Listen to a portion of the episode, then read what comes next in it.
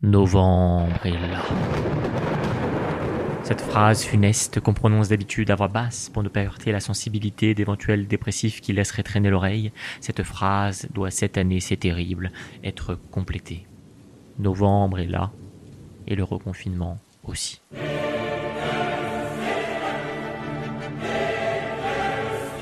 Et en même temps, moi qui avais toujours rêvé d'enregistrer des histoires, des petites chroniques, de raconter des conneries, en somme, moi qui ouvre grand les oreilles quand j'entends François Morel, Édouard Baird ou Laure Adler à la radio, c'est l'occasion de se lancer.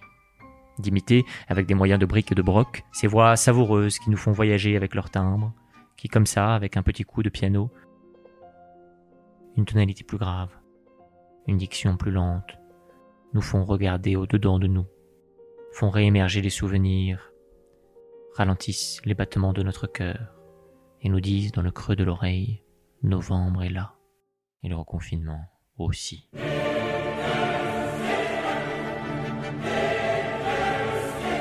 Cette phrase sonne un peu comme une flaque de mazout jetée sur un tableau clair-obscur.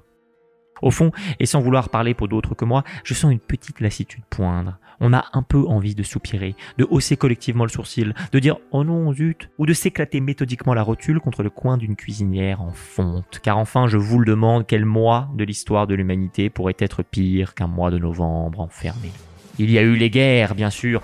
Verdun en novembre 1916, c'était pas l'UCPA. Il y a eu la peste et ses multiples vagues. Spoiler. Il y a eu la sortie de l'album de Cali. La vie est une truite arc-en-ciel qui nage dans mon cœur. Certains d'entre nous s'en remettent encore. D'autres ont adoré. Nous formons déjà une communauté aux goûts multiples. Je le sens, c'est magnifique.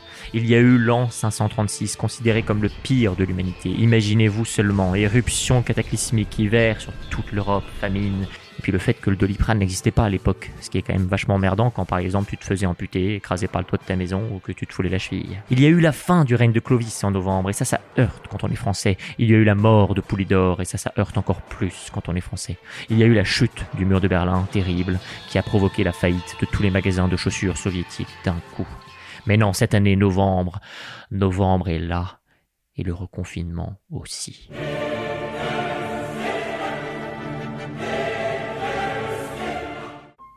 Alors révoltons-nous contre la grisaille, enthousiasmons-nous pendant ces 30 jours terribles. Les Français parlent aux Français. C'est bien connu en France, c'est la radio qui sauve.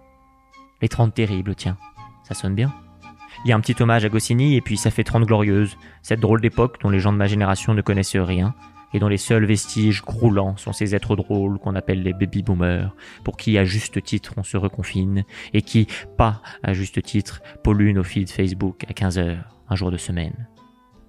On pourra faire plein de choses pendant les 30 terribles, à commencer par s'évader, vers un souvenir de légèreté, une plage par exemple, loin, très loin d'ici, une plage où le soleil brûle, les vagues, dans un roulis hypnotique, viennent sécher leur écume sur le corps languissant d'une femme nue, ou d'un homme si vous préférez, tant que ce que vous imaginez est sexuellement désirable. Dans l'obscurité de novembre confiné, on ne va quand même pas commencer à juger la taille de nos désirs respectifs ou vous êtes peut-être dans une belle ville du sud de l'Europe. Il fait beau, c'est le début de l'été. Vous marchez dans la rue. Vous n'avez aucun souci. Vous n'êtes pas en 2020.